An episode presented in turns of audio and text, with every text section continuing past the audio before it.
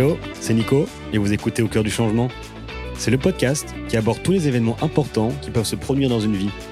Je vous propose de plonger sans filtre au cœur de l'histoire de ces hommes et de ces femmes qui ont décidé de bouleverser la leur pour comprendre pourquoi et comment ils ont fait. Grâce à leur récit, vous serez, j'espère, étonné, inspiré et motivé. Bienvenue et bonne écoute. Aujourd'hui, on va parler d'endométriose. C'est une maladie gynécologique qui touche approximativement 10% des femmes, dont une étant en face de moi pour l'enregistrement de cet épisode. C'est aussi la personne qui a créé le compte Live With My Endo et qui est également la community manager de la page Endométriose Belgique qui vise à sensibiliser les gens à l'endométriose à travers son parcours et ses découvertes pour combattre cette maladie. Bonjour Jenny. Bonjour, quelle belle intro. Je ne m'attendais pas. merci, merci. On en parlait juste avant. Elle disait, mais pourquoi tu fais une intro alors que tu ne sais pas de quoi on va parler? J'ai dit, t'inquiète pas. Maintenant, je comprends mieux. J'ai fait une mini recherche euh, pour, euh, pour les 10%. pas mal, pas mal. Ça m'impressionne déjà. bon début, bon début. Euh, mais merci d'avoir accepté l'invitation. Avec plaisir, merci de m'avoir invité. C'est avec plaisir aussi, du coup. Et je voulais donner un petit peu de, de contexte concernant le, le podcast aujourd'hui, mhm. parce que moi, c'est une maladie que je connais pas du tout. Mhm. Et que ben, j'adore apprendre des nouvelles choses et comprendre des, des, des, nouvelles choses à travers le podcast. Et là, récemment, ben, j'ai rencontré quelqu'un qui, qui, a l'endométriose. Et euh, je me sentais un petit peu euh, démuni face à la situation parce que, mhm. bah, de un, je connaissais pas la maladie. Je sais pas ce qu'il ce qui a moyen de faire, euh, comment l'aider. Et à part être un soutien psychologique ou moral, on va dire, je ne voyais vraiment pas quelle était ma plus-value ou comment est-ce que je pouvais être d'une utilité supérieure. Mhm. Et, et donc, j'avais vraiment envie d'en apprendre plus sur la maladie. Et donc, bah, qui d'autre mieux que toi pour, pour pouvoir le faire? Et on apprécie les gens qui veulent en apprendre plus. c'est un point important. Oui, en effet, j'imagine. Mais du coup, voilà, on va, on va parler bah, d'endométriose, euh, de la maladie en elle-même, comment ça fonctionne, comment ça arrive, quelles sont les, bah, les causes, comment on peut peut-être s'en débarrasser. Je ne sais pas si c'est possible, je ne connais rien, on verra bien. Je vais faire une petite intro pour bien préciser que je ne suis pas médecin. Oui, en effet. mais du coup, je te euh, propose. Les recherches. Ben, très bien, les recherches. Mais là, on ne doit pas forcément aller dans, dans, le détail du sujet euh, au niveau scientifique, mais vraiment essayer de comprendre et comprendre ton parcours je propose de te présenter. Ok, bah, moi c'est Jenny, j'ai 31 ans, je viens de les avoir, j'ai encore du mal à accepter. non, je déconne. Et euh, donc oui, en effet, je suis une endo girl, ce qu'on appelle, et euh, je le sais depuis déjà un an et demi. Tu peux peut-être me dire euh, ce que tu fais dans la vie, et, je pose toujours une question bien spécifique. Ok. Quel est et ton est TOC? Je travaille dans le marketing, dans une boîte de cosmétiques, et bientôt je déménage à l'étranger, donc là, on va voir ce que la vie m'offrira à l'étranger. Et mon toc, alors j'y ai réfléchi. Qu'est-ce que c'était Je déteste entendre les gens mâcher, manger, boire. J'arrive, dès que j'entends ça, je me concentre que sur ça. Je, n'écoute plus rien, je ne fais plus rien. C'est donc le ASMR de la bouche, c'est pas pour moi. c'est horrible, je déteste. je connais des gens qui adorent l'ASMR. Ah oui, il y a des gens qui, enfin mon compagnon, il adore, il, se calme avec ça, alors que moi, ah ça me ça me crispe. Enfin, c'est horrible. Donc voilà. Je sais pas si c'est un toc, mais je considère ça comme un chose, stock. Quelque voilà. chose. J'accepte, j'accepte. Bon. et ben du coup, on peut rentrer dans le vif du sujet. Merci pour ce talk. Avec euh, plaisir. J'ai toujours un petit fil conducteur qui est le avant, pendant et puis le après. C'est pas, il y, a pas vraiment après parce que mhm. tu l'as pas encore vécu, mhm. mais euh, mais aussi comprendre vers où tu vas. Mhm. Du coup, j'aimerais bien commencer par le début au niveau de ta maladie de, de l'endométriose. Est-ce que tu peux m'en dire plus par rapport à depuis quand est-ce que tu l'as, comment est-ce que tu l'as découverte, etc. Alors, depuis quand je l'ai? Je pense que je l'ai depuis que j'ai mes règles. Donc, euh, juste pour resituer, en fait, c'est une maladie gynécologique inflammatoire. C'est une maladie chronique, donc c'est-à-dire qu'on on vit tous les jours, donc c'est pas quelque chose qui passe. Et pour le moment, il n'y a pas de traitement. Donc ça, c'est important de, le savoir. Il y a des traitements qui peuvent soulager, des traitements médicaux qui peuvent soulager euh, les symptômes, mais il n'y a pas de traitement de guérison. D'accord. C'est un peu déprimant pour commencer là. ah non, non, mais comme ça, on met les bases. non, mais après, on peut apprendre à soulager, donc c'est déjà ça. Et puis les recherches sont en train de, se faire, et donc il y a, y a, du bon qui est en train de se créer, donc il y a, y a, des dons qui sont en train de se faire. Donc on croise les doigts que d'ici euh, quelques années, il y a un traitement qui, qui se fait. Mais donc pourquoi je voulais parler de, de poser les bases de qu'est-ce que c'est la maladie? Parce qu'en fait, dès qu'on a les règles, potentiellement, on pourrait l'avoir, dans le sens où il y a plus de 10% de femmes, en fait. On parle d'un chiffre officiel de 10%, mhm. mais c'est 10% des femmes qui sont diagnostiquées. Il y en a tout plein, même sur mon compte avec qui on en parle, qui ne sont pas du tout diagnostiquées, qui pensent l'avoir, qui ont tous les symptômes, mais où on n'arrive pas à poser le diagnostic parce que c'est une maladie très complexe. Et quand on n'arrive pas à poser le diagnostic, ça veut dire quoi? Elles ont, elles ont fait les tests, mais officiellement, elles ne l'ont pas. En fait, euh, c'est une maladie très complexe parce qu'en fait, chaque femme a ses propres symptômes, ses propres lésions. Fin, et en fait, c'est assez compliqué chez certaines femmes de le voir. Donc, tu as des femmes qui sont même asymptomatiques, donc elles n'ont aucun symptôme. Et tu as des femmes qui ont euh, des symptômes visibles. Donc, par exemple, euh, moi, je vais raconter un petit peu mon histoire, mais donc déjà dans l'intro de mon histoire, moi, j'ai des kystes, donc ils sont visibles. Donc, on peut le voir au moment où on fait une échographie, on peut voir qu'il y a des kystes. Et pour voir est-ce que c'est des kystes d'endométriose, il faut opérer. Et donc voilà, on va pas opérer toutes les femmes juste parce qu'on se dit tiens, elle a peut-être l'endométriose. Donc c'est pour ça qu'on pose pas toujours le diagnostic. Les médecins, certains refusent de poser le diagnostic parce qu'ils refusent d'opérer pour rien. Ce qui est normal puisqu'on c'est une anesthésie générale, donc on touche au corps, etc. Mais donc voilà, donc déjà c'est une maladie euh, assez complexe dans, le sens où euh, chaque femme a ses propres symptômes. Euh, il y a des symptômes bien sûr qui se ressemblent, mais donc il y a des symptômes divers. notamment, je pense que tout le monde a mal au niveau pelvien. Donc, euh, il y a des douleurs chroniques au niveau pelvien, que ce soit pendant les règles, mais aussi en dehors des règles. Donc, ça, c'est assez dur pour euh, certaines, mais il y a beaucoup d'autres symptômes. Il y a euh, des douleurs lors des actes sexuels. Il y a des douleurs lorsque tu vas aux toilettes, donc défécation ou même quand tu urines. il y a des douleurs au nerf sciatique. Il y a des gens qui ont vraiment mal, qui, n'arrivent pas à, à, soulager à part à faire des massages ou prendre des anti-inflammatoires, etc. Qu'est-ce qu'il y a d'autre comme euh, symptômes? Il y a des femmes qui sont infertiles. D'ailleurs, c'est, je pense, 40% des femmes qui ont l'endométriose euh, euh, s'avèrent être justement infertiles. Mmh donc voilà, il y, a, des symptômes vraiment divers. Il y a la fatigue chronique qui touche presque tout le monde. et ça dépend. Et donc chacun a vraiment euh, ses propres lésions. Donc moi, j'ai par exemple euh, des ovaires où il y a des kystes. Il y en a d'autres qui n'ont pas forcément des kystes, mais qui ont des lésions euh, qui sont collées à d'autres organes. Donc il y a plusieurs organes qui peuvent être touchés, comme les intestins, les ovaires. il y en a chez qui ça arrive même au foie. C'est plus rare, mais ça arrive. Donc c'est vraiment un peu une maladie encore très peu connue. Et c'est ça la complexité de, de, cette maladie. Moi, ce qui m'a le, le, plus marqué dans tout ce que tu viens de dire, c'est les 40% des femmes qui sont infertiles Euh, comment est-ce qu'elle le découvre? Comment est-ce que Alors, il faut pas faire peur aux gens qui vont écouter.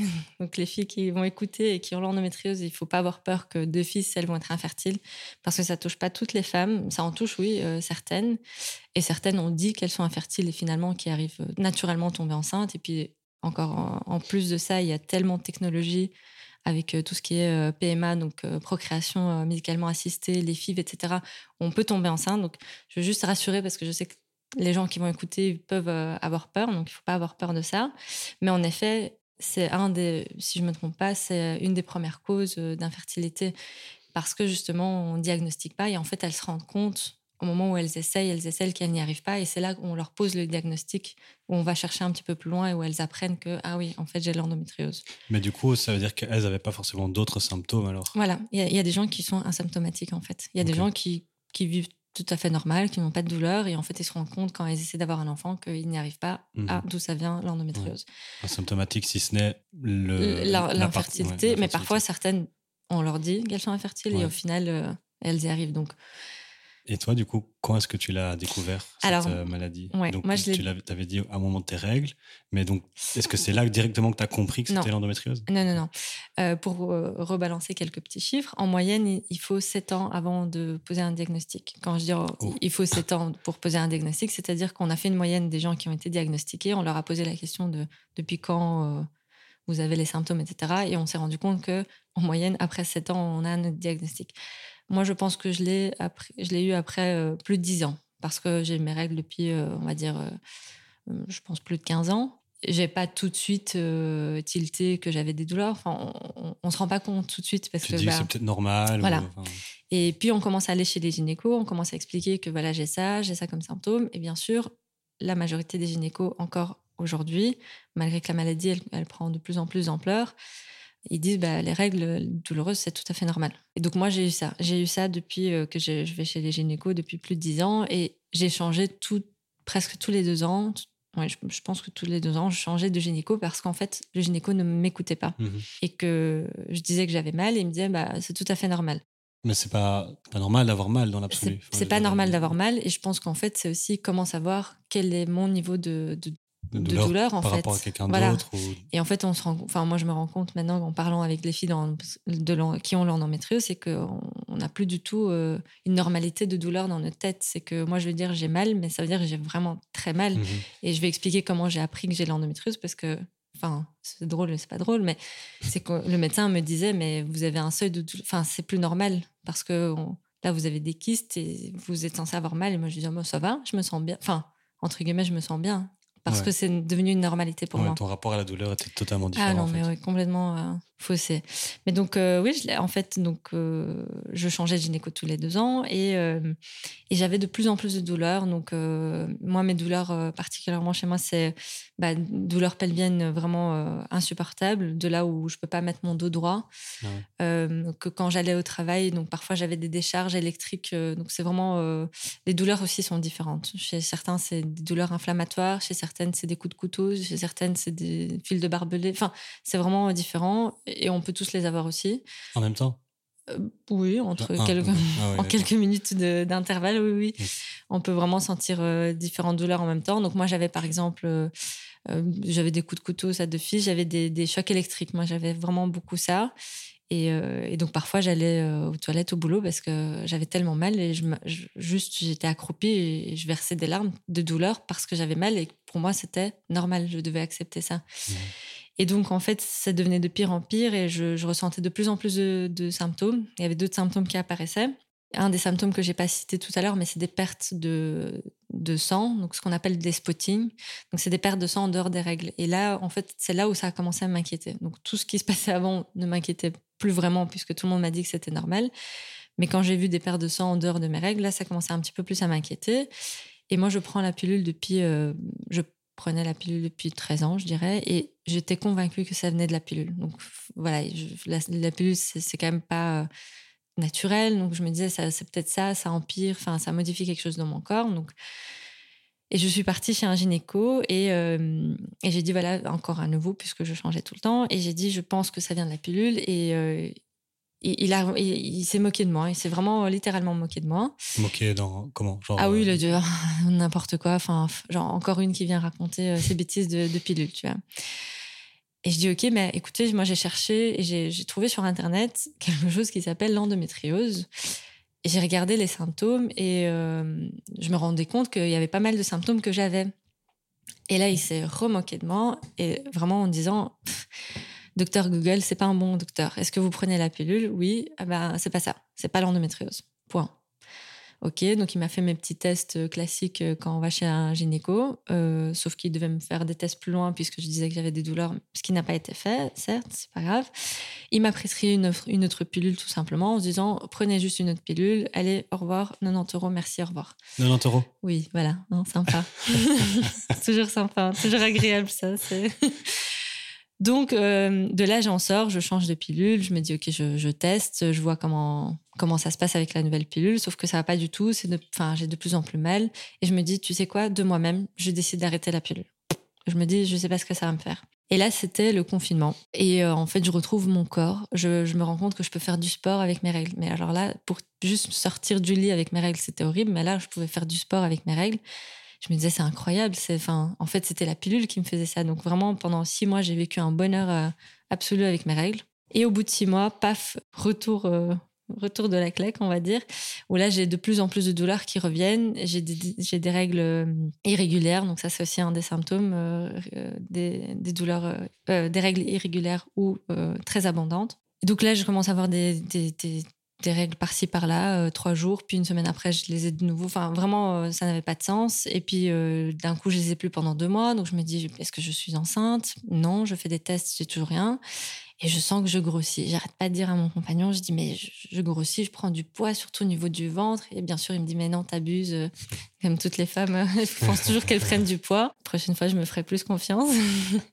Et donc là, pendant deux mois, j'ai plus de règles. Et en fait, j'ai de plus en plus de douleurs qui arrivent. Et du coup, euh, chaque soir, en fait, je j'arrivais pas à dormir. J'arrivais vraiment pas à dormir parce que j'avais vraiment très mal. Et c'était au moment Covid. Donc, je commençais à m'inventer euh, une maladie de Covid euh, avec des nouveaux symptômes au niveau du ventre. Et en fait, à un moment, au bout d'un mois, mon compagnon, il n'en peut plus. Il m'a dit, demain, on va aux urgences. Et là, il m'emmène aux urgences parce que vraiment, j'étais vraiment au bout de ma vie. Et je leur dis, faites juste moi un scan au ventre, faites-moi un scan au ventre. Ils me font un scan et en fait, j'étais en hémorragie interne. Et là, ils m'envoient chez le gynéco et ils me disent en fait, vous avez des kystes de 10 cm. Donc, il faut imaginer qu'un ovaire, je crois que si je me trompe pas, c'est 2 cm euh, normalement.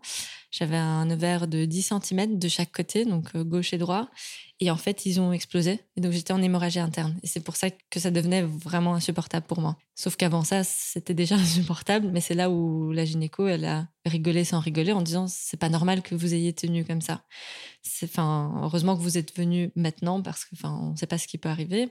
Et en fait, on me dit bah dans deux heures, on vous opère. Donc vous restez avec nous. On ne sait pas ce que c'est. Donc ils me le disent pas vraiment. Ils, ils m'annoncent pas ce que c'est. Ils me disent juste vous êtes en hémorragie interne, vous avez deux kystes, on doit vous opérer d'urgence on espère que c'est l'endométriose. Donc j'étais là, bon, on croise les doigts que ce soit l'endométriose. Donc je comprends que si ce n'était pas l'endométriose, c'était un cancer. Donc au réveil, il m'annonce euh, bonne nouvelle, c'est l'endométriose. C'est assez drôle parce que bonne nouvelle, euh, c'est mhm. l'endométriose. Euh, enfin voilà. Et en fait, ma première réaction, puisque tu me l'as demandé un peu au début, je pense, eh ben, j'étais soulagée. J'ai pleuré de joie. C'est assez bizarre, mais j'ai pleuré de joie parce que déjà, je savais ce que c'était. je me suis pas réveillée en me disant c'est quoi l'endométriose, donc je m'étais renseignée. Et en fait, j'ai pleuré de joie parce que j'étais pas folle. Et mm. ça, c'est une phrase où j'ai, et le, médecin m'a regardé, il m'a dit ça. Enfin, je pense qu'il n'a pas compris ma réaction. Et je dis non, mais en fait, je suis juste contente parce que là, vous avez posé des mots sur euh, sur mes douleurs depuis des années et sur le fait que en fait, je ne sois pas folle depuis toutes ces années et que j'en parle et que mm. je me sentais vraiment dise, euh, ah, que c'est normal et que je me dis euh, bah, en fait je suis une douillette mais mm. en fait non j'ai vraiment quelque chose et donc ça m'a fait un soulagement euh, mais en même temps, je pense que euh, intérieurement, c'était une sorte de trauma, puisqu'en fait, euh, moi, j'avais un dîner de prévu, en fait, tout a été annulé. J'ai terminé sur un, le bloc opératoire. On me dit, vous avez l'endométriose, on vous a pas tout enlevé parce que c'était des gros kystes. On a dû faire d'abord une biopsie, donc vous allez revenir d'office, on va vous réopérer. Voilà, donc tout bouscule dans la tête, donc c'est un peu bizarre.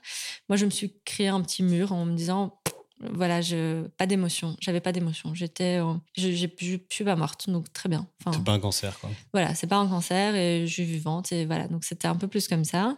Et euh, donc on m'a réopéré en, donc ça c'était janvier 2021, puis on m'a réopéré en avril 2021. Euh, euh, sauf que les kystes avaient regrossi parce que mon traitement n'avait pas fonctionné. Et donc, j'ai eu une troisième opération en juin, encore une fois, 2021. Donc, j'ai enchaîné trois opérations. Donc, c'est toujours euh, sous anesthésie générale. J'ai eu une opération de 2h, 2h30, je pense, à peu près.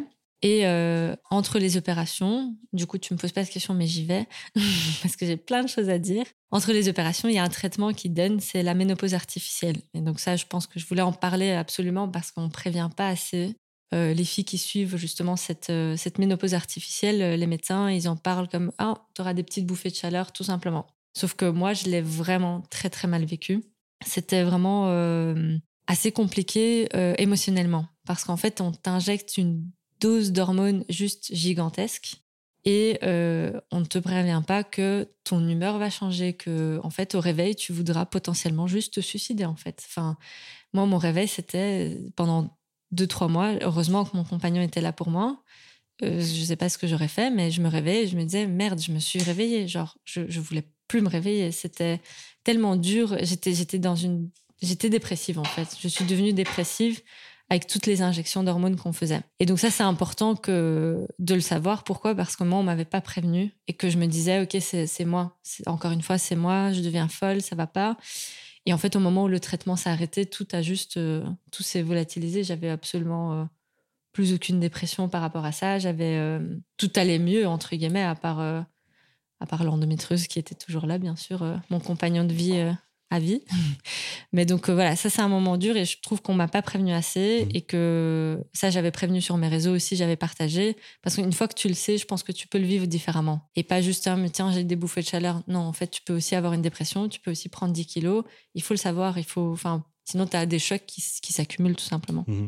Et enfin, tu as parlé plusieurs fois de ton compagnon. J'imagine qu'il a été d'un grand soutien parce que déjà, il t'a forcé à aller à l'hôpital. Ah mais comment est-ce que lui, il l'a vécu? Parce que d'une vue externe, mm. il devait souffrir. Euh, il savait, je suppose, pas comment t'aider. Un peu comme ce que je disais au début, bah, il se sentait sûrement impuissant. Et mm-hmm. comment, comment est-ce que lui, il a vécu toute cette, toute cette phase-là, en tout cas? Je pense qu'il m'a épargné de ses émotions et je l'en remercie, puisqu'il écoutera le podcast. Mais euh, je pense que c'est pas facile parce que euh, déjà, moi, j'ai vécu comme un trauma et que je me suis pas rendu compte tout de suite. Lui, il voulait m'épargner, donc il était plus au soutien, il était toujours présent, il m'accompagnait, il m'écoutait. Quand, quand, je pétais juste des câbles pour rien, parce qu'en fait, tes hormones font que tu rigoles, et puis une heure après, tu es en train de pleurer pendant deux heures, mais tu sais pas pourquoi. Et il comprenait, il était toujours là, et quand il fallait me laisser, il me laissait, quand il fallait m'écouter, il m'écoutait. Enfin, franchement, mais je pense que ça a été très difficile pour lui parce que j'ai pas été facile. Et ça a duré euh, trois mois, je pense, à peu près. Et même après, le temps que le traitement euh, s'évapore. Mais franchement, euh, je pense que c'est pas facile pour le compagnon. Mmh. Et si je dois te donner un conseil, c'est vraiment discuter, être présent. Et le compagnon, ce qu'il peut offrir, c'est l'écoute et le, soutien en termes de. Enfin.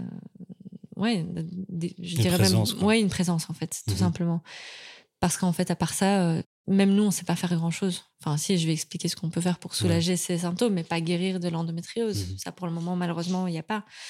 mais tu parlais de, des hormones qui, qui, jouaient, mais donc c'était quoi le fait de, prendre et puis d'arrêter la pilule qui faisait que ça faisait des. Ah non, non, c'était un traitement spécifique. C'était vraiment entre les opérations, il y avait un traitement euh, spécifique qui est la ménopause artificielle, c'est ça que je disais. Ah, c'est vraiment. Ça qui donne des. C'est ça qui. Oui, et ça, c'est des, des, doses d'hormones encore plus fortes que les pilules. Parce que la ménopause, euh, normalement, quand il y a la ménopause, il n'y a, a, plus rien. Donc... Exactement. Et en fait, en, entre les opérations, ou même certaines filles, c'est en dehors des opérations, tout simplement pour ne pas avoir leurs règles, on leur propose la ménopause artificielle.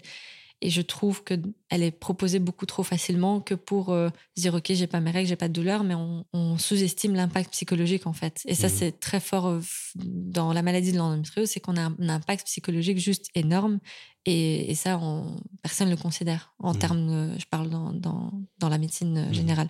Et en fait, oui, là, on t'introduit des, c'est des piqûres, des grosses piqûres quand même. Il faut, il faut être prêt. Il faut pas avoir peur parce que, voilà, avec l'endométriose, on n'a pas mal, mais je pense que quand on voit la piqûre, on se dit, ah, ça, ça, va rentrer dans moi. Ok, ça va, je suis prête. Mais euh, et voilà, c'est des doses d'hormones et on se rend pas compte, mais ça change les humeurs, ça change. Enfin, vraiment, je j'allumais mon ordinateur pour travailler. Je commençais ma journée euh, contente et puis euh, d'un coup, je commençais à pleurer. Pendant deux heures, je pleurais. Et je me disais, mais pourquoi tu pleures? Je ne sais pas. Et c'était inexplicable, mais les hormones, c'est inexplicable. C'est c'est pas une excuse. c'est vraiment ça. D'accord. Donc voilà. Et euh, du coup, après coup, tu as, commencé à prendre les, euh, enfin, ce traitement. Tu as eu d'autres opérations entre-temps, vu bah, que c'était entre chaque opération. Oui, donc ça, c'était entre chaque opération. Ma dernière opération de l'année passée, c'était en juin 2021. Et donc de là, euh, les médecins m'ont un peu dit, voilà, tu as 30... J'avais combien? J'avais 30 ans à ce moment-là, oui, je venais d'avoir 30 ans. Ils m'ont dit, ça fait 30 ans, tu es avec ton compagnon depuis 10 euh, ans, donc peut-être faites un enfant, comme ça, ça... Ça s'est fait, quoi. Comme ça, c'est fait, parce qu'on est... voilà, c'était un peu ça. Mais alors, après avoir euh, eu trois opérations, apprendre que tu as l'endométriose et nous balancer dans la gueule en disant, faites un enfant, en fait, c'est ça la solution c'est pas facile à recevoir. Mais c'est ça la solution. Mais quoi, t'as un enfant, enfin tu fais un enfant, ok, t'es enceinte, ok, t'accouches, ok, mais l'endométriose est toujours là après Elle est toujours là, sauf que certains médecins considèrent que ça peut faire partir l'endométriose. Mais ce qui n'est pas du tout prouvé, ce qui n'est pas hmm. du tout le cas. Euh, dans, chez beaucoup de femmes, chez certaines oui, mais parce qu'en fait tu changes ton, ton, organisme quelque part, donc oui ça peut, enfin, ça peut partir. Non, l'endométriose ne partira pas, mais les symptômes peuvent se soulager, mais c'est pas prouvé quoi. Mais euh, pour eux, c'était plus en mode, dans mon cas, je parle, c'était euh, il faut saisir ta chance et ta chance c'est maintenant. On t'a cliné les ovaires entre guillemets parce qu'à chaque fois c'était des opérations sur mes ovaires, ce qui impacte euh, le, la réserve ovarienne en fait. Donc chez moi. Et donc, on m'a dit, euh, ovariens, ça risque de revenir. Mmh on ne sait pas au bout de combien de temps. Est-ce que c'est au bout de un an, au bout de dix ans? On ne sait pas. Non, on te conseille de faire ça. Mmh. Mais toi, tu étais d'office encore à 100% fertile à ce moment-là euh, Il faut tester. Ah, ça, tu ne tu peux, pas, tu peux pas le savoir jusqu'à ce que tu testes. Mmh Mais pour moi, j'étais pas du tout prête, sauf que c'est la seule solution qu'on propose. Et en fait, j'ai juste dit oui, mais je faisais absolument rien pour parce que, en fait, j'étais même pas guérie psychologiquement encore de juste le choc que je venais de vivre avec les trois opérations, de, en fait, juste euh, ce choc-là. En combien de temps il y a eu les trois opérations? En six mois. Ah ouais, quand même. En six mois, ouais. Donc c'était euh, et en fait tout, tout s'est tellement enchaîné que j'ai même pas eu le temps de réfléchir et comme j'ai dit, je me suis créé un mur. Mhm. J'ai eu cette ménopause artificielle, donc j'étais encore dans un autre monde et en fait j'en ressortais tout simplement et on me dit euh, il faut que vous tombiez absolument enceinte.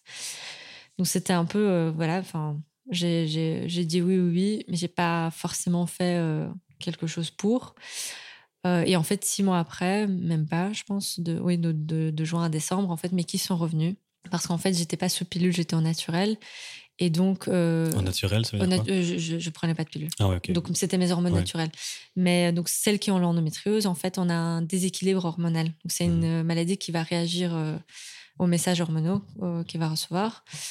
Et on a un déséquilibre, on a trop d'œstrogènes pour trop peu de progestérone. Et en fait, la pilule peut réguler ça.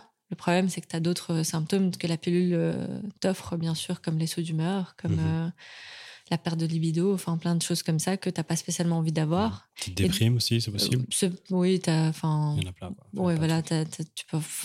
Il y a, chaque femme vit vraiment euh, sa propre pilule à sa manière, il faut qu'elle soit bien adaptée, etc.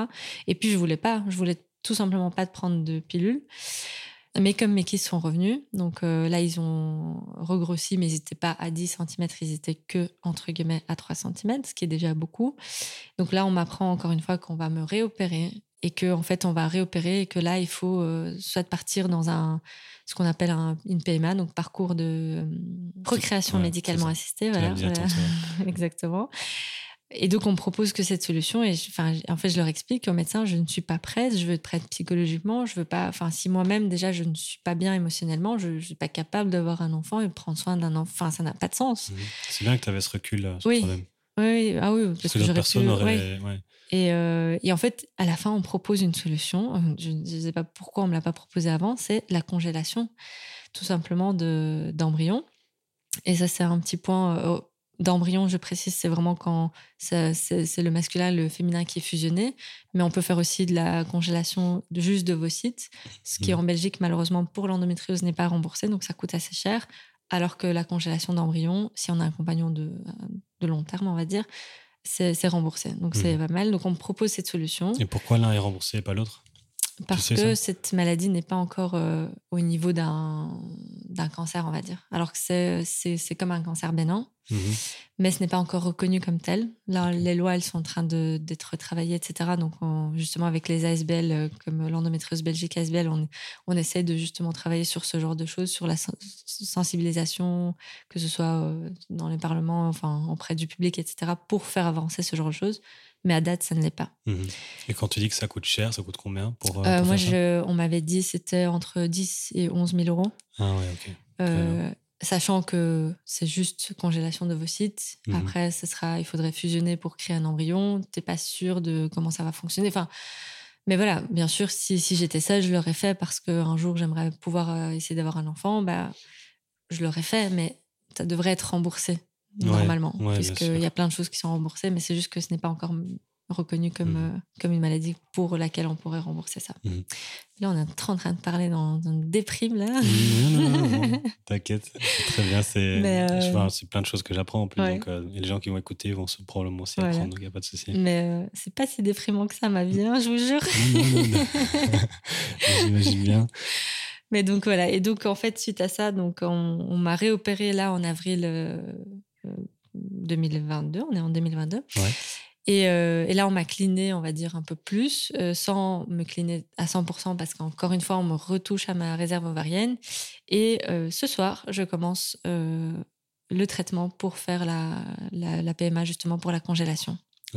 Donc, comme ça, je mets mes chances de côté, on va dire, pour le futur. Donc, tu as vu, ta, ta, vie n'est pas déprimante. Voilà, je suis contente de faire ce traitement. Donc, ça, c'était la cinquième opération. Et euh, quatrième, ça, c'était la quatrième opération en ouais, à peu près un an, ouais. Et du coup, genre, donc là, tu vas, après, tu vas, enfin, tu vas faire la PMA. Euh, comment ça se passe après? Tu vas devoir prendre la pilule, une pilule adaptée pour pouvoir, pour qu'il n'y ait plus de kystes qui se débarquent ou... Oui, en fait, dans, dans mon cas spécifique, et chaque cas est vraiment unique, c'est important de le préciser, mais donc dans mon cas spécifique, comme les, les sont revenus hyper rapidement, euh, le médecin m'a expliqué que si je reprends pas la pilule, ils, allaient revenir à chaque fois. Donc c'était une opération à chaque fois, ce que je ne veux pas non plus puisque ça mhm. impacte mon corps. Donc oui, je vais devoir prendre une pilule adaptée avec des progestérones, etc. Euh, pour euh, réguler mon métaux hormonaux. Et en fait, à côté de ça, il y a plein de choses à faire pour réguler les symptômes. Mhm. Et c'est là où je reviens un petit peu, je refais un petit bond en arrière. C'est le jour où je me suis réveillée, on m'a dit que c'était l'endométriose. Euh, moi, je suis quelqu'un qui va beaucoup me renseigner sur plein de choses. Et directement, de mon lit d'hôpital, j'ai commandé un livre. Euh, je me suis dit, je, dois lire, je dois comprendre, je dois, voir comment est-ce que je peux faire pour le vivre un peu mieux, maintenant que je sais ce que c'est. Et donc, j'avais euh, commandé mon premier livre, c'était un livre sur la nutrition anti-endométriose qui, a été écrit par Fabien Piasco, qui est vraiment un top livre, parce que j'étais convaincue que la nutrition pouvait m'aider. Mmh. Voilà, c'était un truc dans ma tête. Je me suis dit, ça peut aider, je suis persuadée de ça. Et j'ai commencé à lire ce livre et puis j'ai commencé à lire d'autres euh, où euh, on expliquait de plus en plus de tout ce qu'on peut faire autour de l'endométriose. Pas pour guérir, encore une fois, c'est pour soulager les symptômes, donc ça c'est important. Et c'est pas du jour au lendemain que les symptômes sont soulagés, il faut être euh, régulé à long terme pour pouvoir voir une amélioration. Et en fait, suite à ça, j'ai décidé de lancer ma page, justement, Live with Mindo, mmh ma page Instagram, où je voulais non seulement partager mon vécu, on va dire, autour de l'endométriose, mais aussi apporter bah, un peu une touche plus positive aussi et se dire, OK, bah, en fait, on sait qu'on a ça.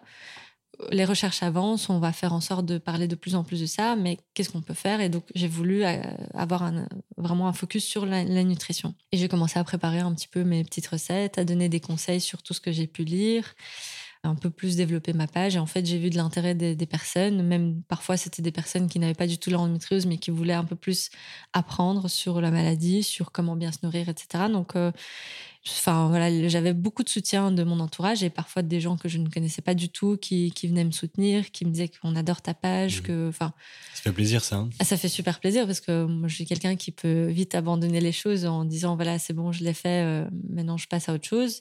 Et en fait, ça m'a aidé à ne pas abandonner, non seulement pour me motiver à mieux manger, pour me motiver à me renseigner, mais aussi à me dire ok, en fait, ça aide d'autres personnes. Et il y a mmh plein de personnes qui sont venues et qui me disent. Euh, ah ben, il y a une fille qui m'a parlé qu'elle avait de douleurs, euh, je lui ai conseillé ta page et maintenant elle te suit. Enfin voilà.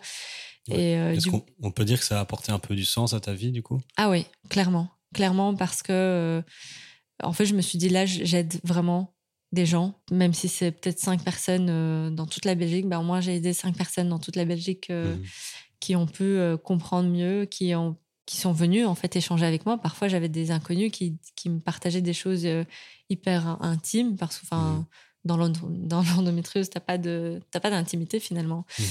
Et comme je m'exposais un peu sur les réseaux, bah, elle partageait des choses avec moi qu'elle n'osait même pas partager avec ses proches. Parce que justement, c'est un peu encore euh, tabou pour certaines mhm. personnes. Tabou pour quelle, quelle raison? Parce que ça touche euh, une femme, euh, la partie génitale, les règles. Donc c'est un peu. C'est aussi pour ça que je pense que cette maladie, elle était très peu connue jusqu'à maintenant, où ça commence un peu plus à commence un peu plus à en parler sur les réseaux, mais c'est que ça, a été tabou et on l'a mm. rendu tabou aussi. Hein, donc, euh. ouais. bah parce que les règles, ça, ça a souvent cette connotation de ah, c'est sale, c'est dégueulasse, etc. Alors qu'en fait, c'est tout à fait naturel. Mais, mais du coup, peut-être qu'on en parle un peu moins dans ce cas-là. Ouais, bah, maintenant, je trouve de plus en plus, plus facilement, peut-être dans notre génération, les générations futures, mais je vois qu'il y a encore certains où je, moi j'en parle très ouvertement bah, ils, sont un peu gênés. Je dis non, non, il n'y a pas de gêne, je vais, t'expliquer comment ça fonctionne. C'est hyper bien du coup que tu en parles sur ta page et je pense que ça libère certaines paroles aussi. Ouais, j'espère que ça, ça continue à aider. Enfin, oui, mm. j'ai toujours des, des, retours euh, positifs par rapport à ça. Mm. Et en fait, moi, je suis toujours convaincue que la nutrition peut aider à stabiliser une maladie, guérir certaines maladies, pas encore la nôtre. Et donc, suite à ça, en fait, j'ai décidé de prendre des cours de nutrition mhm. parce que je voulais être un peu plus légitime dans les conseils que je donnais parce que parfois, je donnais des conseils, mais tout simplement que j'avais lu, mais que je comprenais euh, très rapidement, on va dire. Et donc là, j'ai, euh, je me suis lancée dans un an de, cours de nutrition où je suis passée dans la nutrition, les bases, la nutrition naturelle, la nutrition pour enfants, la nutrition pour sportifs. Je me suis dit, tant qu'à faire, on fait tout. Hop, c'est fait. Et donc là, je l'ai terminé, mhm. enfin. j'ai tous mes petits diplômes. Merci. Et donc, euh, voilà, je me sens un peu plus légitime, en mhm. tout cas, quand, quand je partage des conseils. Et là, je vais le faire de plus en plus aussi autour de la nutrition parce que c'est quelque chose qui m'a soulagée. Donc, euh, je dirais pas que je suis euh, à 100% euh, dans le naturel, à 100% dans le bio, à 100% dans le healthy, pas du tout. je le suis dans la majorité du temps. Donc vraiment, mais je me permets des moments où je me fais plaisir. Mhm. pour ne pas être frustrée. Et en fait, je me rends compte que au moment où je me fais plaisir beaucoup trop longtemps, ben, en fait, les douleurs reviennent. Donc, je, je reviens très rapidement au, euh, à la, nutrition qui me convient le mieux. Mhm. Donc, euh, c'est ce qu'on appelle anti-inflammatoire pour être euh, très gros. Mhm. Mais du coup, ça, ça, a un, réel effet sur toi de manger ouais, ouais, complètement. Complètement. Moi, j'ai, euh, en fait, je l'ai vu. Euh, au début, j'étais, ah, moi, j'ai toujours été convaincue, comme j'ai dit, que la nutrition peut faire quelque chose. Tu le vois pas tout de suite, donc il faut vraiment le, faire, le tester. Il faut vraiment tester sur soi parce que certaines choses fonctionnent sur d'autres personnes. C'est ça la nutrition, c'est que c'est, c'est pas parce que ça fonctionne sur moi que chez toi ça va faire le même effet. Mhm. C'est vraiment adapté à chaque personne. Il faut tester, il faut voir et il faut le faire aussi à long terme juste euh, une semaine et hop, ça y est, j'ai plus de douleur. Non, ça se passe pas comme ça. Et en fait, au moment où je le testais et que je revenais vers une alimentation, parce que j'ai eu des downs à un moment donné, j'ai perdu euh, un proche. Et pendant cette période-là, j'ai mangé pendant deux semaines purement euh, des glucides, donc c'est-à-dire euh, ce qu'on appelle du sucre, mhm. qui, qui, qui, apporte que de l'inflammation finalement. Et donc c'était des farines blanches, c'était du sucre blanc, c'était des sodas, alors que je ne mangeais plus du tout comme ça. Et eh ben j'ai senti les douleurs qui sont revenues, je l'ai assez mal vécu et en fait très rapidement je me suis remise dans une alimentation qui, qui me convenait qui me convenait mieux. Et voilà, donc c'est vraiment à, tester. Et mmh. moi, j'en suis convaincue, ça m'a aidé. Et euh, un exemple concret aussi, qui est intéressant, c'est un des symptômes aussi. À chaque fois, je rajoute des symptômes. Il y en a plein. Hein. ça ne vient pas directement en tête, mais euh, un des symptômes, c'est ce qu'on appelle le endobelly. Donc c'est endo, endométriose, belly, belly le ventre en anglais. Mmh. En fait, c'est un ventre qui gonfle assez fort et euh, c'est vraiment comme un ventre de femme enceinte, sauf que bah, t'es pas enceinte. Et euh, moi, j'avais ça, les dernières années, j'avais ça tous les deux jours, ou presque parfois tous les jours. Le soir, il, gonflait et en plus, il, fait assez mal. Donc, ça, c'est, enfin, je sais pas expliquer la douleur, mais ça pique assez fort. Et tu sais rien faire, en fait. Et en fait, depuis que je mange bien, j'ai, euh, j'ai plus du tout, ce, ventre qui gonfle. Je pense que l'opération, peut-être, ça a aidé aussi, mais euh, je l'ai eu ce ventre au moment où j'ai mal mangé, et c'est là où je me suis dit, OK, en fait, la nutrition, là, je peux vraiment visuellement même montrer à quelqu'un que là, j'ai plus de ventre qui gonfle, alors que, voilà, est-ce que j'étais euh, sensible au gluten? Est-ce que ça? Est-ce que si? Je ne sais pas. Mmh. En tout cas, tout ce que j'ai changé, ça m'a aidé et ça m'aide euh, au quotidien encore aujourd'hui. Et à part le, le sucre, est-ce qu'il y a, oh, a d'autres ah choses qu'il faut, qu'il faut supprimer? Parce que le sucre, moi, ben, justement, ça fait là trois semaines depuis que je suis rentré d'Espagne, plus ou moins, mhm. que je, je, mange plus de sucre, en tout cas plus de sucre raffiné. j'ai des petits craquages. euh, au resto, oui, je me prends un verre de vin, et choses comme mhm. ça, mais, mais globalement, j'en mange plus. Et j'avais aussi euh, le ventre qui gonflait énormément. Mm. J'ai plus, j'ai plein d'énergie, un truc de fou. je pense que c'est pas uniquement pour l'endométriose, ah mais pour, globalement, c'est hyper utile. Mais, mais pour l'endométriose purement, mhm à part le sucre, est-ce qu'il y a, je pense qu'il y a d'autres aliments qu'il faut éviter Tout à fait. En fait, c'est assez facile. C'est que c'est un régime anti-inflammatoire et un régime où on va éviter euh, tout ce qui est euh, hormones. Et en fait, tout le monde devrait manger comme ça. C'est pas juste l'endométriose, c'est juste que je fais, je mets l'accent plus sur l'endométriose puisque je l'ai eu et c'est ça qui m'a déclenché que je mange entre guillemets mieux. Mais en fait, tout le monde devrait manger comme ça. Donc les bases, c'est quoi? Donc déjà tout ce qui est industriel. Ben, tout ce qui est processed food, c'est vraiment euh, l'évincer. Process food euh, Nutrition euh, industrielle. industrielle. Donc c'est vraiment tout ce qui est industriel. Ça peut être euh, tout en fait. Ça peut être des sucres raffinés, ça peut être les plats préparés, ça peut être des chips, enfin vraiment tout ça parce que tu as beaucoup d'additifs, tu as des ingrédients déjà si tu lis les étiquettes, on comprend même pas ce que c'est. Enfin hmm. si tu tu connais pas, tu tu sais même pas les les retrouver dans le magasin tel quel comme comme ingrédients. Donc tout ce qui est processed food, il y a en général tellement d'additifs que est très mauvais. Donc, enfin voilà, ça à éviter. Ensuite, tout ce qui est bah, sucre euh, raffiné, donc ça complètement. Euh, pas, le sucre, pas forcément le sucre naturel. Donc, euh, tout ce qui est fructose naturelle dans les fruits, etc., ça, ça va. Le gluten, donc ça, c'est chez beaucoup, ça, ça, ça joue. Déjà, en fait, on est de plus en plus intolérant au gluten, puisque le gluten n'est pas le même qu'à une certaine époque. Donc, tu as des gens qui disent non, mais moi, je mange le gluten, j'ai rien. Fine, très bien, tant mieux pour toi. Mais en fait, plus t'en manges, plus euh, ça, ça, ça, purifie, on va dire, euh, tes intestins. Et, euh, et c'est aussi le fait que c'est pas juste dans les pâtes que tu as du gluten, tu en as vraiment partout. Et parfois, as des, tu, tu, prends une, une, boîte de conserve et tu as du gluten, alors que ça n'a pas de sens d'avoir du gluten là-dedans ou du mmh. sucre. Donc en fait, c'est ça qu'on se rend pas compte, c'est qu'il y en a de plus en plus et on en consomme de plus en plus. Et c'est pas forcément quelque chose qui t'apporte comme de nutriments. en fait, ça ne t'apporte rien. Voilà, tout simplement, très facile. Donc ça, le gluten. Ensuite, tout ce qui est viande rouge, ça a pas évité, mais je dirais fortement diminué pour plusieurs raisons. Donc là, si j'invite les gens à lire le livre de Fabien Fiasco parce que c'est super bien expliqué. Mais donc plusieurs raisons, que ce soit les hormones, que ce soit l'inflammation, parce que c'est aussi pro-inflammatoire. Il y a aussi tout ce qui est alcool à éviter, cigarettes, café, puisque c'est des excitants et donc ça peut créer des inflammations. Ou si nous, on a déjà une inflammation, donc ce, serait de l'empirer. Qu'est-ce que je n'ai pas cité d'autre Les produits laitiers. Donc ça, c'est aussi à... déjà il y a le sucre dedans ce qu'on appelle le lactose, c'est le sucre du lait. Mais en plus de ça, tout ce qui est euh, le lait des bovins, bah, il y a beaucoup d'hormones aussi dedans. Donc en fait, on a déjà un déséquilibre hormonal et on va apporter encore plus un déséquilibre hormonal en, consommant des produits laitiers. Donc ça va juste encore plus déséquilibrer. Donc ça, c'est à éviter. Donc la nutrition va, va, jouer sur ça, mais il n'y a pas que ça. Donc ce qu'on dit aussi, ce qui est important, c'est de faire attention de, euh, par rapport aux perturbateurs endocriniens. Je ne sais pas si tu en as déjà entendu euh, parler. Donc, non. C'est en fait c'est. Euh, Peut-être avec l'épisode de Soso, mais il y avait tellement d'informations que. Ah, euh, non, je pense. Je pense pas qu'elle en avait parlé. Non, parce qu'en fait, les perturbateurs endocriniens, il y en a dans la nutrition, mais il y a aussi, par exemple, dans tous les produits qu'on consomme au quotidien. Et en fait, c'est tous les, euh, on va dire, des additifs ou des, des produits qu'on a l'habitude de consommer, comme, enfin, d'utiliser comme le plastique, etc., qui va perturber justement les messages endocriniens. Donc, c'est les messages d'hormones, en fait, qui sont qui, qui, qui, passent dans ton corps qui va vraiment, euh, qui vont les, les, imiter en fait et qui vont les perturber. Et en fait, c'est vraiment euh, l'industrialisation qui a fait qu'il y en a de plus en plus. Et donc, c'est vraiment les éviter. Donc, il y en a dans les cosmétiques, il y en a dans les crèmes qu'on utilise, il y en a dans, dans la nutrition qu'on rajoute. Donc, euh, pesticides, par exemple, c'est un qu'on connaît très bien. Mmh les dioxines, etc. Enfin, vraiment, t'en, en as plein. T'en as beaucoup et qui sont rajoutés un petit peu partout. Et en fait, ils disent que justement, dans nos genres de maladies, ça a évité puisqu'on a déjà une maladie qui est au niveau endocrinien et perturbée, donc n'en rajoutant pas une couche en plus. Mais normalement, tout le monde devrait les éviter aussi. C'est assez compliqué parce qu'on en a vraiment partout. Mhm. Et je passe ma vie maintenant à scanner euh, tous les produits. Mhm. oui, parce qu'avec tout ce que tu viens de dire, on mange plus de gluten, plus de sucre, plus de lait, euh, plus de lait de bovin. On évite tous les produits avec des euh, perturbateurs endocriniens. Donc, euh, il reste plus. on vit plus. Non, non je rigole.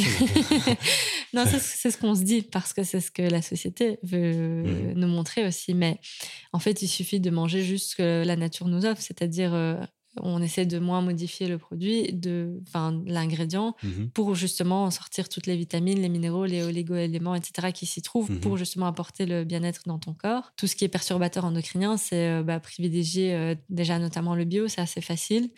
Et tout le monde dit, ah, mais c'est cher le bio. Non, en fait, si, si tu privilégies des éléments des aliments de qualité vs la quantité, bah, en final, tu t'y retrouves. Oui, si tu mets un peu un prix plus important, mais tu vas peut-être pas jeter les ingrédients parce qu'on jette aussi beaucoup en ce moment, tu vois. Mhm. Donc toutes des petites choses comme ça. Et en fait, il suffit de chercher. Parfois, les crèmes, bah, il faut prendre le temps de chercher. Et moi, j'ai encore des crèmes où il y a des perturbateurs endocriniens. Hein. donc j'utilise encore des produits mhm. comme ça parce que je suis dans la phase du changement. Ouais, j'ai vu ta, ta, story justement. ouais, je suis en train de chercher les crèmes euh, sans perturbateurs. Les crèmes solaires, c'est assez compliqué, mais j'en ai trouvé. Je poste ça bientôt. Mais voilà, c'est des petites choses comme ça où ça prend du temps. Mais oh, voilà, une fois que j'ai fait ce travail-là, bah, l'année prochaine, j'ai plus à le refaire, ce travail-là. Donc, mmh. c'est un changement petit à petit. Donc, c'est important aussi de, je pense, dans, dans la. Bah, en fait, prendre soin de son, son corps, tout simplement. Mmh Donc, euh, ça, c'est important. Et un autre truc qui est important, euh, puisqu'on parle de, du bien-être, etc., c'est le stress. Et ça, mmh. on dit souvent dans les maladies, ça joue. Et particulièrement aussi chez nous, c'est que. Et, et ça, je l'ai beaucoup lu, etc. Mais je l'ai expérimenté là, euh, au moment où je déménageais, où j'étais fort stressée. Bah, D'un coup, j'avais des douleurs qui sont revenues alors que je mangeais bien, enfin, tout mmh allait bien. Et en fait, c'était le stress qui, m'a, qui a fait que j'avais très mal pendant une semaine. Et au moment où le stress est parti, j'avais plus mal. Donc là, vraiment, euh, le, stress va beaucoup jouer aussi sur ça. Donc c'est important de, de, savoir le réguler, que ce soit par la méditation, faire du sport, prendre du recul sur les choses aussi euh, et se mmh dire, OK, je, je, pense à moi, à mon bien-être. Mmh euh, au lieu de tout stresser pour, euh, dans la vie. C'est facile à dire. c'est un travail euh, qu'il faut faire petit à petit. C'est un travail que je suis en train de faire, que j'ai pas du tout finalisé, au loin de là. Mhm. Je pense qu'on finalise jamais ce travail-là. C'est le travail d'une vie. Hein.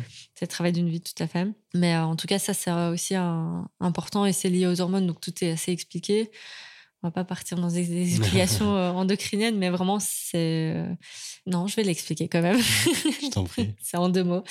Puisqu'en fait, quand tu es stressé, tu as le cortisol qui est produit, c'est une hormone de stress. Mhm. Et au moment où le cortisol est produit, tu as moins de place pour la production du progestérone. Et comme je l'ai dit, on n'a pas assez de les endogirls, on n'a pas assez de progestérone, on a trop d'oestrogène, ce qui fait que le déséquilibre est plus fort. Voilà, deux mots. J'espère que j'ai perdu personne. Au pire, euh, ils peuvent appuyer sur 15 secondes en arrière. Voilà, parfait. Mais euh, ouais, non, je, le, le stress, c'est un, un fléau, hein, clairement. Et notamment avec le boulot, parce qu'il y en a beaucoup qui sont stressés du boulot, mais en mhm. fait, euh, ils se perdent dans le boulot, donc ils sont encore plus stressés. Mhm. Et en fait, c'est un, cercle vicieux, au lieu de, comme tu dis, prendre un petit peu de recul sur une situation, savoir, OK, où est-ce que j'en mmh suis, qu'est-ce que j'ai besoin, où est-ce que je veux aller, euh, quelles sont ouais, mes, mes envies, tout simplement. Quoi. Et c'est ouais, c'est un peu la société de consommation capitaliste, etc., qui, ah oui, ça, ça, quoi, ça pousse, euh, ça pousse à ça. Et on se rend même pas compte, c'est un stress. Euh, bah, finalement, c'est devenu un stress chronique, en fait, puisque c'est, on se sent pas stressé. Moi, parfois, je. Comme toi, tes douleurs, tu, bah, c'était normal, en fait. C'était normal, c'est, voilà, on sent même plus qu'on est stressé, puisque c'est devenu une normalité euh, au quotidien. Mhm. je vois. Et euh, à part euh, l'alimentation et la prise de pilules pour, pour réguler les hormones notamment, est-ce qu'il y a d'autres solutions qui permettent de, réduire les douleurs, de faire en sorte que ça aille mieux? Alors, donc, comme j'ai dit, donc l'alimentation, la gestion du stress. Donc, mhm. on conseille souvent la méditation, le yoga, faire tout simplement du sport euh, pour les endogirls, on ne conseille pas vraiment des sports intenses pour pas justement euh, choquer ton corps. Pas de crossfit par exemple, pas de fitness euh? En tout cas, pas très régulier dans le sens où tu vas pas en faire cinq fois semaine. Ok. Je pense que voilà, si tu t'y sens bien une fois semaine, pourquoi pas. J'ai souvent lu que c'était déconseillé, ce genre de, de, la course, etc. Mais je pense qu'il déconseille en termes de professionnel aussi. Enfin, il faut voir euh, quel est le niveau de. Pas aller dans l'extrême, quoi. Voilà, il faut pas aller dans l'extrême parce que tu vas choquer ton corps. Donc, si tu vas le stresser encore plus euh, mmh. de l'intérieur. Donc, ça, c'est important. Ensuite, il y a tout ce qui est médecine alternative. Donc, euh, que ce soit l'acupuncture, donc l'homéopathie, donc ça peut aider certaines personnes. Donc, vraiment, tout dépend de la personne. Il y a tout ce qui est les cupines, donc les, les, les, cups qu'on met sur ton corps pour vider un petit peu du sang, etc. Donc, vraiment, il faut tester. Il faut tester sur soi ce qui va aider. Ensuite, qu'est-ce qui peut aussi aider? Il y a les, des, des, marques qui ont développé des DENS, T-E-N-S, et en fait, c'est des appareils neurostimulateurs qui t'envoient justement des stimulations au moment où tu as des douleurs pour les soulager. Donc, c'est vraiment des petites machines que les filles, elles mettent sur leurs pantalons et qu'elles portent au quotidien euh, pour soulager leurs douleurs. Donc, ça, ça marche sur certaines. Mmh Moi, j'avoue que j'ai jamais testé parce que j'ai réussi à réguler pour le moment euh, avec euh, tout, ce que, tout ce à quoi je fais attention. J'ai mmh réussi à réguler. Mais donc, il y en a certaines euh, qui utilisent beaucoup ça. Mmh. Et les douleurs, en fait, est-ce que c'est c'est les kystes qui grandissent ou euh, Pas forcément chez tout le monde, non. Parfois, euh, c'est ce que je disais, parfois, tu as des gens qui n'ont pas du tout de kystes, mais qui ont des, des lésions, en fait. voilà, c'est des trucs collants à l'intérieur de ton corps. C'est pas forcément des kystes, donc ça dépend. Chaque lésion est un peu différente, mais mmh. dans mon cas, c'est des kystes. Donc, dans mon cas, je, je sens assez fort les kystes et je sens l'inflammation autour des kystes, mais je sens aussi des douleurs en dehors de ces endroits-là. Donc, c'est mmh. vraiment. Il euh, n'y a pas vraiment d'explication. Donc, c'est assez euh, complexe. Pour terminer, je ne sais pas s'il y, y, a quelque chose à ajouter encore par rapport aux solutions. Mais voilà, je pense qu'au niveau des solutions, c'est vraiment euh, chacun doit tester. Certaines euh, souhaitent continuer à prendre la pilule parce que ça les aide à tout simplement soulager la douleur. Euh, ne pas sous-estimer que tout ce qu'on fait en dehors, donc que ce soit l'alimentation, que le job qu'on a, est-ce qu'il nous apporte autant de stress, etc., que ça peut jouer. Ne pas sous-estimer ça. Et essayer les médecines alternatives, comme je l'ai dit. Et parfois, ça peut aider, parfois, ça soulage pas d'autres personnes, mais il faut pas lâcher, il faut pas juste se dire, il faut pas s'apitoyer sur son sort en se disant, mmh. voilà, j'ai cette maladie, j'aurai mal à vie. Non, pour moi, il faut essayer de faire quelque chose et au final, euh, on peut s'y sentir, sentir mieux. Mmh euh, mais encore une fois, chacun le vit à sa manière. Tu as des gens qui, ont, qui ne peuvent pas sortir de, de leur lit et malheureusement, la nutrition ne pourra peut-être rien y faire. Voilà, mmh c'est c'est vraiment au cas par cas. Mais donc ça, c'est le plus gros. Il y a peut-être des choses auxquelles j'ai pas pensé, mais il faut suivre ma page du coup. Ouais, j'ai euh, une question avant de, terminer, parce que là, tantôt, tu parlais justement des, des gynécologues, euh, hommes ou femmes, hein, qui euh, qui sont pas forcément, je dire, on peut dire bienveillants ou mm-hmm. simplement gentils. Comment est-ce qu'on peut faire pour trouver un ou une gynécologue qui, qui soit vraiment concerné par, par la situation? Parce que c'est quelque chose que j'ai quand même souvent mmh entendu auprès de différentes femmes qu'elles n'arrivaient pas à trouver quelqu'un qui était euh, soit compétent, soit euh, gentil, soit euh, un minimum bienveillant. Ça, c'est vrai que c'est assez difficile à trouver. Je pense que déjà, il faut sentir son gynéco, mais dans le cas où on a l'endométriose ou bien on a des, des, des symptômes qu'on pense qu'on a, je pense que le mieux à notre époque, en tout cas, c'est de se diriger vers quelqu'un qui, est spécialisé. Au moins, il pourra poser un diagnostic ou pas. Il y a des cliniques euh, qui sont spécialisées, comme à Bruxelles, la clinique de l'endométriose. Il y a euh, l'hôpital Brugman, maintenant, ils ont ouvert aussi une section d'endométriose. Il y a Lucelle, où ils ont une équipe spécialisée qui ne communique pas forcément dessus. Donc, il y a de plus en plus euh, de médecins qui s'ouvrent à ça, justement. nous, justement, sur l'endométriosebelgique.be, on a fait une liste euh, des médecins, que ce soit même euh, des médecines parallèles ou des psychologues ou des gynécologues, euh, qui, sont, qui, qui, sont spécialisés en endométriose, qui connaissent en tout cas bien le sujet. Donc là, on peut trouver. Et au final, aussi, ce qui fonctionne bien, c'est le bouche à oreille. Mmh. et puis, il faut que ça matche entre toi et le gynécologue ou toi le médecin, toi et le psychologue, etc. Mmh. Mais il y en a, il y en a, il faut juste bien chercher, se renseigner. Et il ne faut pas avoir peur de poser la question à d'autres personnes qui, qui ont été dans le même cas. Pour finir, est-ce que tu peux, en deux, trois mots, dire ce qui est attendu par la personne, donc le compagnon, en résumé, et euh, ce que tu conseilles aux personnes si elles viennent de découvrir qu'elles ont l'endométriose? Oui, je vais commencer par la, première, par la deuxième question. Hmm.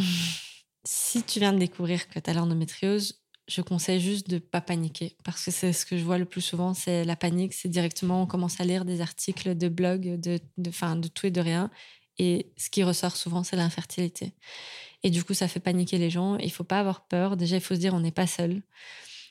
On est plus de 10% déjà à être diagnostiqué, donc euh, on n'est vraiment pas seul. Il faut pas se sentir seul. Il faut pas avoir peur d'en parler, je trouve, parce qu'une fois que tu n'en parles pas, tu accumules euh, en, à l'intérieur de toi. Et il faut pas juste euh, lire les premiers articles qui viennent parce qu'ils peuvent vraiment faire peur. Donc se renseigner un petit peu mieux, se diriger vers les personnes qui peuvent conseiller au mieux.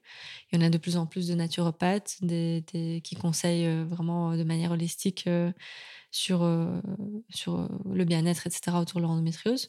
Trouver finalement un, bon médecin et s'entourer de bons médecins. Et quand je dis médecin, c'est pas juste gynécologue, c'est vraiment un, ensemble. Comme j'ai dit, soit tester l'homéopathie, l'ostéopathie, euh, les kinés si ça fait du bien, l'acupuncture. Donc vraiment trouver un peu son équipe euh, à qui on fait confiance. Donc ça c'est vraiment important. Et finalement, bah, peut-être tester tout, tout, ce que j'ai cité auparavant. Donc euh, essayer parce qu'il y en a mmh beaucoup qui disent j'ai mal mais qui n'essayent pas mmh du tout. Et donc ça je trouve ça vraiment dommage parce ne se laissent pas la chance de d'aller mieux. D'aller mieux finalement, même si je comprends que certaines ne peuvent pas aller mieux juste avec ça. Mmh mais pourquoi ne pas essayer? Donc ça c'est important aussi.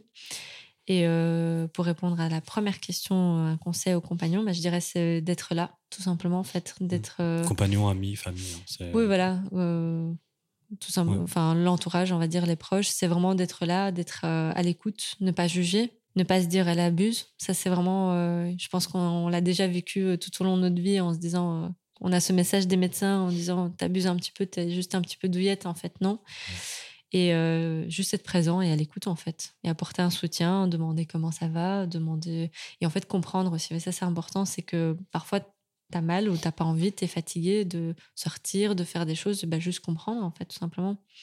Et ça mon entourage me l'a vraiment apporté euh, depuis, depuis un an et demi donc il suffit de le dire il suffit de toi en tant que end girl le partager et finalement on t'écoute euh, ouvertement donc D'accord, merci. Qu'est-ce qu'on peut souhaiter à Jenny pour les, euh, les 12 prochains mois? Ah, on peut souhaiter euh, le bien-être. non, de, de, de, continuer sur cette voie, on va dire, de continuer sur, euh, sur cette voie de, de guérison autour du bien-être. Je dirais pas guérison de l'endométriose, mais du bien-être en général. De trouver peut-être sa voie dans, dans le naturel, dans la nutrition. Et puis, voilà. Mais je te souhaite, du coup. Merci beaucoup. Merci beaucoup pour, euh, pour bah, cette heure presque. Bah, on est à 50 ah bah minutes. Voilà, moi je pensais que j'allais parler en 5 minutes. Avant l'épisode, je disais Mais qu'est-ce que je vais apporter? Qu'est-ce que je vais pouvoir dire? Bah, Tu as apporté beaucoup de choses, une énorme clarification au niveau de l'endométriose et, et, tout ce que ça comporte. Merci. Donc, euh, merci beaucoup. Et, et merci de m'avoir invité. Avec grand plaisir. ciao, ciao. Ciao.